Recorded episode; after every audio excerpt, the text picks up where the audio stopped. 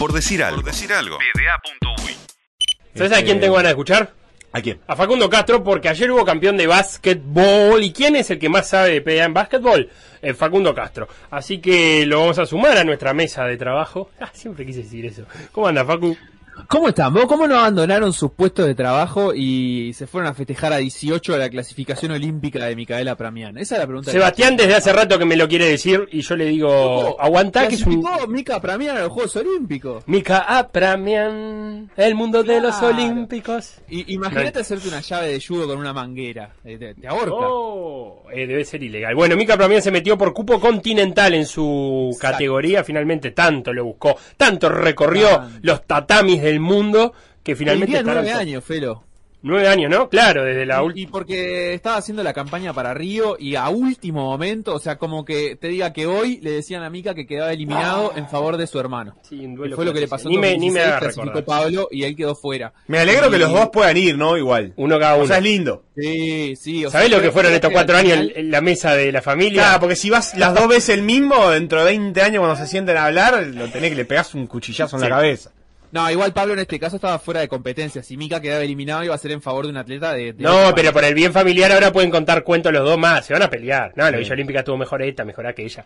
Pero, Facu, acá tenemos que hablar de, de Biguá campeón. De básquetbol, de la Liga Uruguaya de Básquetbol, valga la redundancia. Ayer le ganó a Nacional y se coronó campeón. Eh, no sé ni qué número de estrella tiene ya el pato. Eh, es la sexta estrella, te diría. Sexta. Tiene tres federales, eh, 88, 89, 90, y tiene tres ligas uruguayas.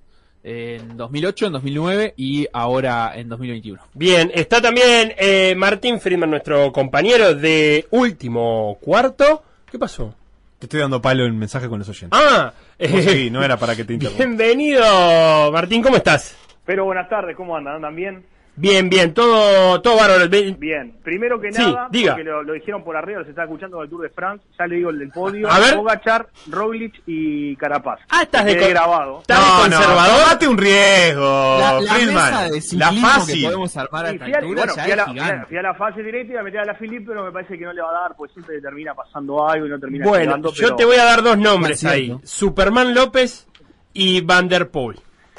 Está bien. Dos nombres eh, para qué, Felo. Superman, Superman López está bien, me gusta, ahora pasó a Movistar, pero también siempre termina quinto, sexto, siempre haciendo, obviamente, un- una buena carrera, pero siempre le falta algo más ahí para ganar una grande, Ay. de lo que ha pasado hasta ahora, ¿no? Igual pará, Martín, gua- guardate concepto porque, o sea, ya, ya anotamos. Yo estoy anotando acá. Martín Friedman, eh, ¿quién más? Pablo Castro, ¿es Felo? Sí, Pablo Castro y el Chavo eh, Díaz. El Chavo Díaz y bueno, Eddie Manzulino, por supuesto, moderando esa mesa de ciclismo porque esto va a tener que suceder en algún momento. Todos unidos por el ciclismo. Por Pero supuesto, escuchame. claramente. Bueno, eh, los- junto a los dos para que me cuenten eh, por qué Biguá salió campeón de la liga. Esa es la primera pregunta que tengo para hacerles. Feli, a mí me gustaría que, que lo cuente un poco más Martín que yo. Lo que sí quiero tirar es un, un disparador, eh, una serie que, que tuvo un, un arranque mucho más competitivo, creo, de lo que fue el final. Increíblemente, cuando Biguá había perdido a, a su mejor a su mejor jugador nacional, por lo menos, como, como era Santiago Vidal, que hacía un gran aporte, que conducía el juego, termina encontrando el ritmo en el cuarto y en el quinto partido. Y yo creo que tiene que ver con que eh, Biguá abandonó un poco el ritmo de juego de- de- del resto de la liga y aceleró un poco el paso y, y la cantidad de tiros de tres puntos que tomaron en los últimos dos partidos. No sé qué piensa Martín al respecto de esto. No, yo creo que, la, que el, estilo de juego y la cantidad de tiros, el- o sea, el caudal triple que ellos tiran, me parece que fue durante toda la liga. Yo creo que ellos, eh, hasta la serie regular y todo, es un equipo que siempre tiró arriba de 30 triples eh, en un porcentaje siempre por encima del 40. Y eso para mí se lo hizo un equipo dominante. Obviamente que entre Vidal y Sims eh, eran los que proponían el ritmo de juego totalmente.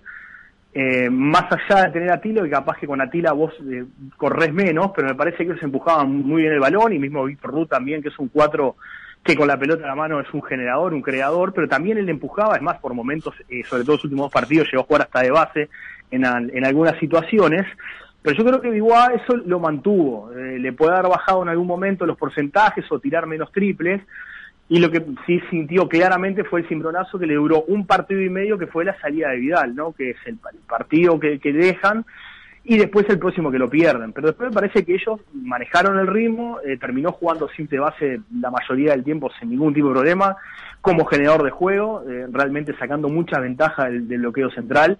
eh, le costó muchísimo a Nacional poder ajustarlo durante todos los partidos. Yo creo que le cambiaron, le llevan a pasar por atrás, pero me parece que cuando le pasaban por atrás, cuando dejó los triples después cuando jugó al repique, me parece que ahí era la complicación mayor que tuvo Nacional para ese tipo de defensa. Y bueno, cuando ya creaba la ventaja Sims, ahí estaban prontos en la esquina para tirar. Pena García, que tuvo una liga bárbara. Más las continuaciones de Atila, sin ni que hablarlo de Víctor Rudut, que también, ¿no? Desde las descargas y mismo él echando la bola al suelo, sacaron mucha ventaja. A mí, de los equipos de esta, de esta Liga Express, era el que más me gustaba ver jugar por el ritmo, por la dinámica y a mí, a mí en lo personal es porque los equipos que tiran triples en transición y terminan tirando siempre arriba de 30 triples son los que más me gusta ver. Claro, de, de todas formas jugaron, o por lo menos en las estadísticas del resto de la liga, no, no aparecía igual como uno de los equipos que, que, jugara más posesiones, sí uno de los que tenía una más alta eficiencia ofensiva por posesión. Para ponerle de números ayer a las actuaciones individuales, Sims 30 puntos y esto que, que vos decías, Martín, generando juego a partir de, de su rompimiento y su pick and roll, 10 asistencias, suplantando a Vidal en ese rol, o sea, encontró igual en Sims el sustituto de Vidal mientras no dejó de hacer su tarea además que era hacer puntos. Víctor Rudy hizo 17 y Loriente aportó 10, pero la verdad es que eh, si bien es importante obviamente el, aporte de los jugadores nacionales, creo que el, goleo pasó por Sims y por Rudy principalmente. Eh, el Oriente se, hizo grande ahí sobre el final, en una remontada, un intento de remontada de Nacional, mete un triple ahí fundamental. Eh, ¿qué, qué, tanto también pesa y pesó eh, para Biguá que varios de sus jugadores hubieran crecido en este mismo gimnasio donde, donde se jugó la liga? ¿Tiene alguna incidencia? Y lo que pasa que es, a ver, Vidal yo creo que se sintió muy cómodo con el tiro de tres puntos, eh, porque ahora nos olvidamos que, Vidal, pero Vidal jugó gran parte de la temporada, levantó muchísimo su, su porcentaje de tres, eh, a Vidal claramente le daban el tiro, le dieron el tiro todos los equipos en las series, en playoff, en todo, le daban equipo a Joan Largo con él, pero además no solo eso, sino que los bloqueos le pasaban por abajo claramente, y él eh, llegó a tirar en un momento un 40% de tiro de tres puntos, tirando a, a partidos, tirando más de 10 triples. O sea, yo creo que él se sintió muy cómodo sí con el tiro de tres puntos. Después lo de Pena García, claramente, es un jugador que no se quería en pero que tiene una mano excelente, una mano, la verdad, para mí es un descubrimiento para, para la Liga Nacional, que juegue como uruguayo, hasta se podría pensar también en, ¿no? Más adelante, capaz que hasta una imposible citación, ¿no? Para, para una selección, porque la verdad, hay pocos jugadores que, que tienen el triple como él lo tira, además ya también vimos que puede tirar en transición, echando la bola al suelo, más allá que no es su, su mayor fortaleza, pero también demostró que, que tiene mano, ¿no? Para jugar. Pero después Donald Sims y mismo Víctor Russo, jugadores extranjeros que, que yo creo que les calzó bien la cancha, pero me parece que es una cancha que para, para, para varios equipos, o sea, como, como que le quedó cómodo el tío de tres puntos. No sé si es por referencia, por, un montón de cosas, pero como que vimos equipos durante toda esta, esta, esta liga que tiraban un montón de triples y eso me parece que también está bueno.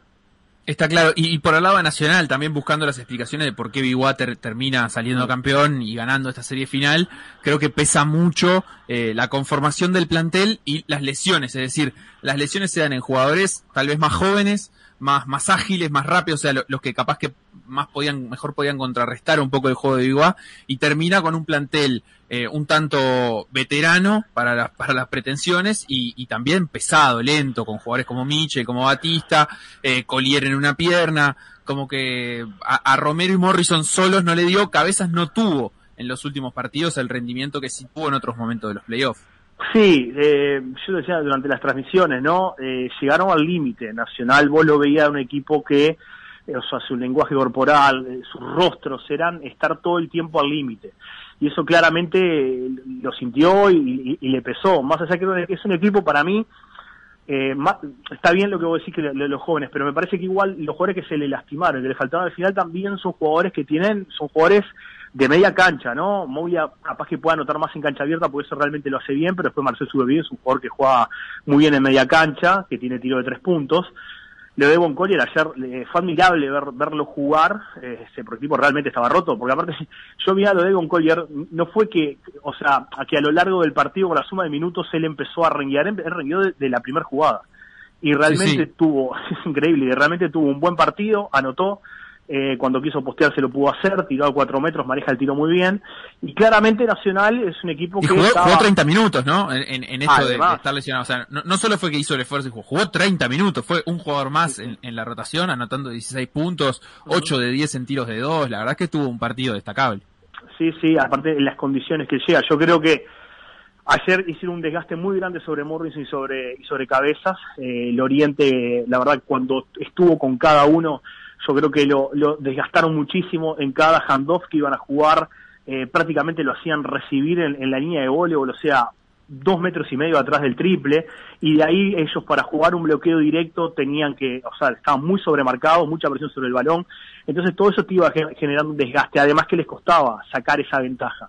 Me parece que ahí estuvo también porque me parece que Atila también tuvo un muy buen partido defensivo ayer, no defendió tan metido adentro de ella, tan hundido, sino que hasta se mostraba en algún pick que eso no es algo habitual en él y realmente se lo vio con una muy buena condición física, jugó todo el partido, él y Cindy jugaron los 40 minutos, es un estilo que tiene la ginestra de, manejar a sus equipos, ¿no? De, de, sobrecargar a sus mejores jugadores siempre arriba de 35 o 36 minutos porque lo hizo desde el juego 1 desde el debut de Bigois, él ya tuvo ese estilo para dirigir, los jugadores le respondieron, llegaron muy bien desde lo físico, y me parece que por ese, por ese, por esas defensas también individual, siempre Bigois, con esa presión sobre el balón, sobre cabeza, sobre Dominic Morrison, le sacaron ritmo de juego.